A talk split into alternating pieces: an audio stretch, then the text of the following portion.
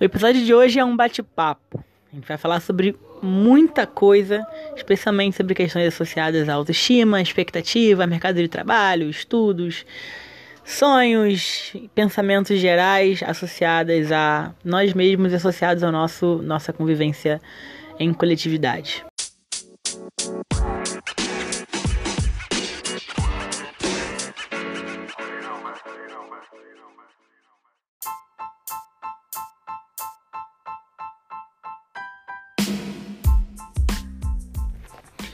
No episódio de hoje a gente tem uma convidada e ela vai falar mais do que eu. Temos aqui hoje a Isabel. Se apresenta, Isabel, e conta mais sobre você. Bom, eu não sei exatamente se eu vou falar mais que você, mas é, a gente tá aí, quer dizer, a gente topou, né? Esse bate-papo hoje, meio que por obrigação. Mentira.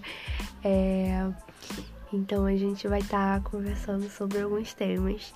Eu sou Isabel, eu tenho 21 anos, sou técnica de administração. É, vocês querem também meu RG, meu CPF, eu não sei nunca como me apresentar muito bem. Mas, tecnicamente é isso.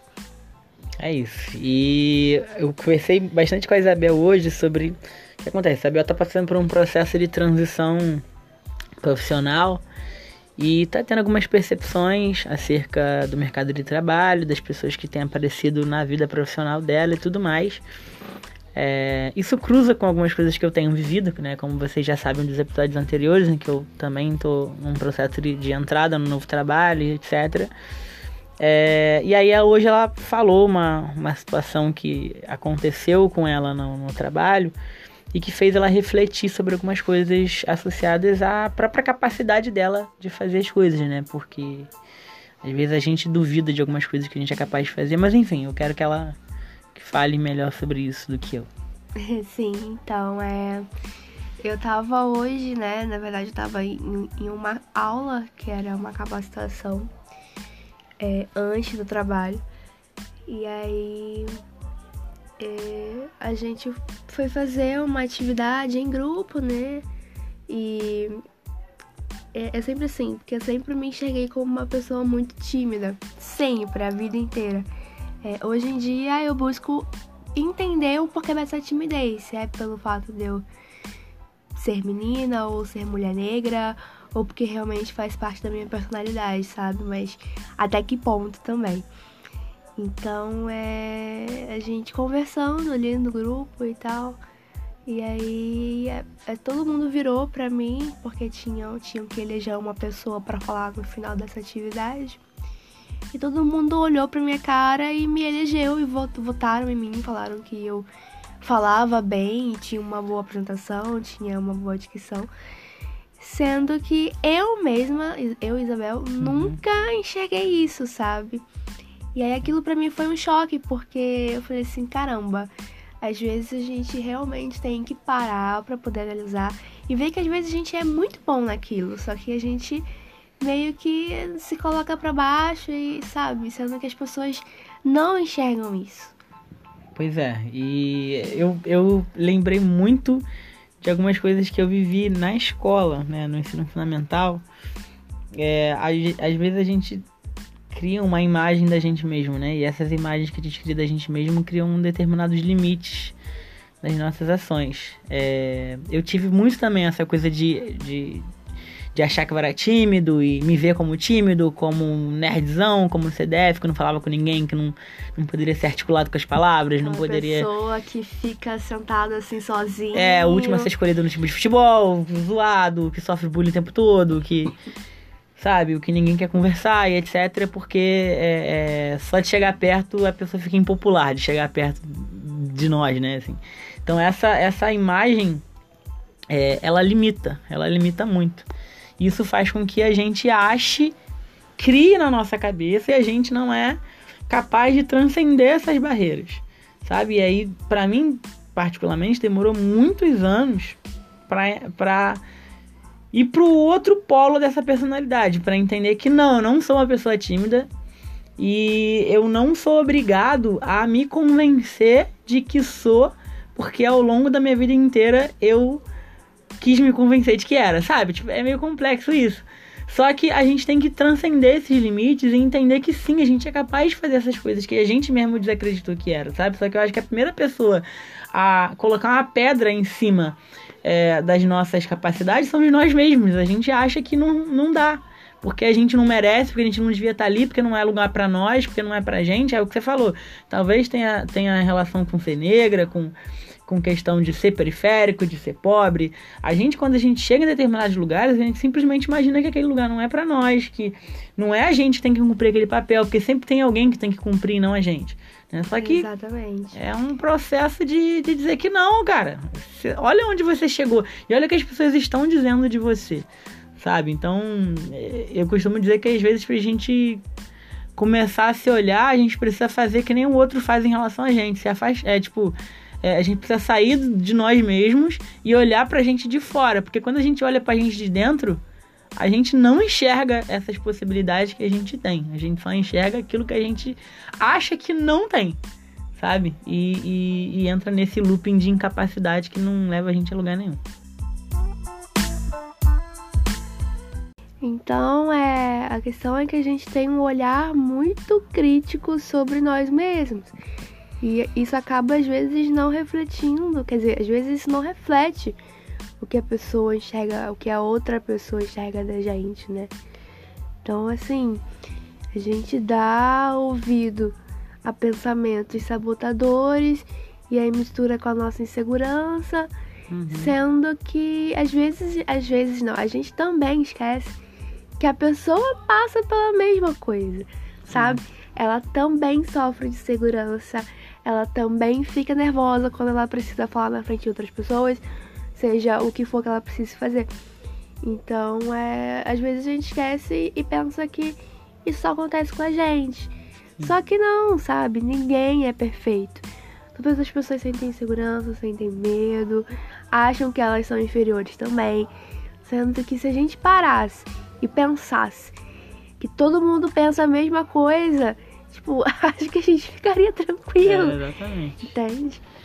É, cara, porque é, a percepção que, que eu tenho é que a gente, quando vai assim, é, analisar alguma outra pessoa, a gente vê o que, o que salta aos olhos, né? Algo externo dela. E a, só a pessoa sabe detalhadamente o que ela sente em relação a, a inseguranças, aos medos que ela, que ela tem, a história de vida dela. Então, na ação dela, é como se ela resgatasse todos os medos que ela já possui de anos. Agora, para outra pessoa, é só alguém agindo. é só alguém fazendo alguma coisa.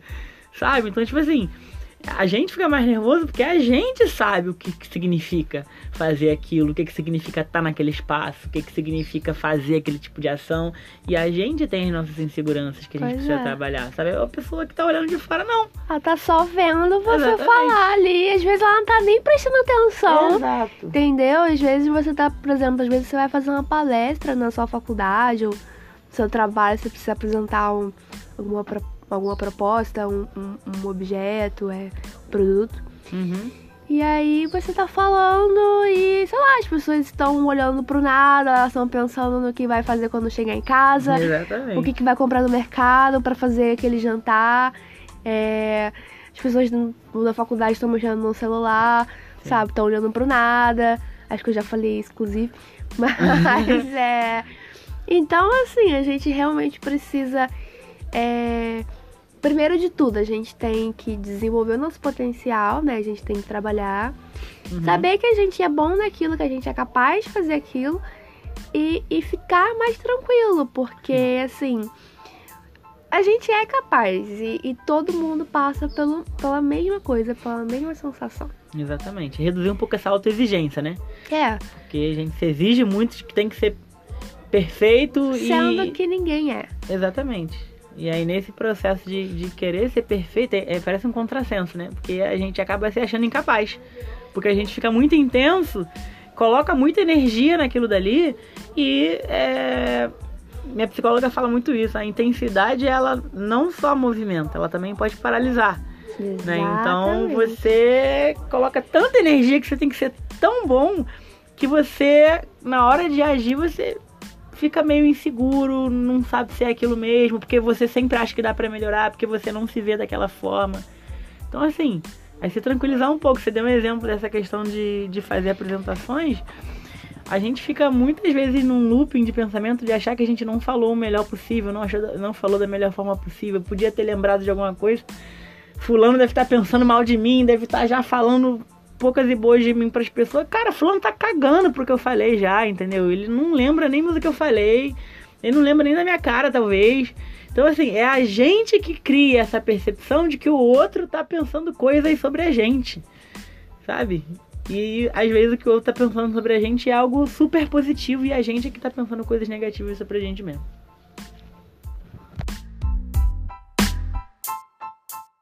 É, exatamente. E essa questão da, da exigência, ela é mil vezes, não mil vezes exatamente, mas dez vezes maior quando se é negro, né? Porque a vida inteira você escuta é, quando você é negro, você escuta. Tipo, você precisa ser três vezes melhor que fulaninho. Então você já automaticamente cresce com esse pensamento de caramba, eu preciso ser perfeito, eu não posso errar. Eu preciso falar perfeitamente bem, eu preciso fazer tudo perfeitamente bem. Uhum. Porque senão eu não vou ser considerado bom, eu não vou ter sucesso é, se eu não fazer tudo perfeitamente incrivelmente impecável e, e, entendeu? Então é, é, tipo, é bem perceptível isso, né? Nos dias atuais, por exemplo, com artistas assim, não vou citar nomes, é, mas é você pega um artista branco e assim, às vezes ele não tem um, um, um conteúdo assim tão incrível Uhum. Mas ele faz um sucesso estrondoso. E aí você pega um artista negro que tem um conteúdo foda pra caralho. E você não tem tanto reconhecimento, sabe? E ele é três vezes mais. Uhum. Três vezes melhor. Melhor do que o outro, sabe? Então, assim, às vezes isso é, se cruza muito, sabe? Dessa coisa de você ter que ser melhor alta exigência que você faz é, de você mesmo e questão de você ser negro é, às vezes pesa muito também. Sim, e tem a questão do pertencimento também, né? É. A gente se sente muito não pertence, não, que a gente não pertence a determinados lugares e espaços, especialmente em relação a ambientes de lazer e ambientes de mercado de trabalho. Principalmente quando a gente está passando por algum processo de é, entrar num mercado em que existem poucas pessoas negras ocupando, ou quando a gente tem um aumento pequeno no poder aquisitivo e vai num restaurante um pouquinho mais caro, vai numa lanchonete um pouquinho mais cara, em que pessoas que estão ali são majoritariamente brancas, é, é muito complicado você ser um dos únicos. MC da colocou nessa música aí nova que ele lançou, né, Eminência Parda, o clipe dessa música é muito representativo do que muitos negros passam no Brasil, né? Eu diria que é a grande maioria. É, aqueles que dizem que não passam, eu acho que na verdade ainda não pararam para perceber que passam. é, porque assim, a consciência, é, essa consciência racial, acho que. Acho não. Eu tenho certeza que ainda não atingiu a todos. Sim. Então, talvez seja uma coisa que eu, da minha geração, não pegue. Entendeu? Uhum. A gente acho que tá plantando sementinhas ainda, a gente tá batalhando talvez seja uma coisa que a gente só, só veja.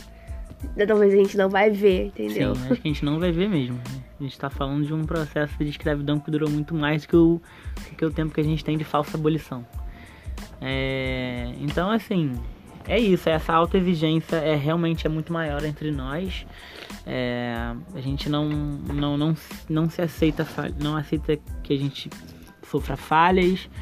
Então, nossa saúde mental ela tá comprometida, a gente está sempre que sendo tá, tá sempre sendo que ser mais do que do que o resto das pessoas, porque realmente tem que ser duas vezes melhor, senão vai ficar quadro sem voz, como diz o MV Bill.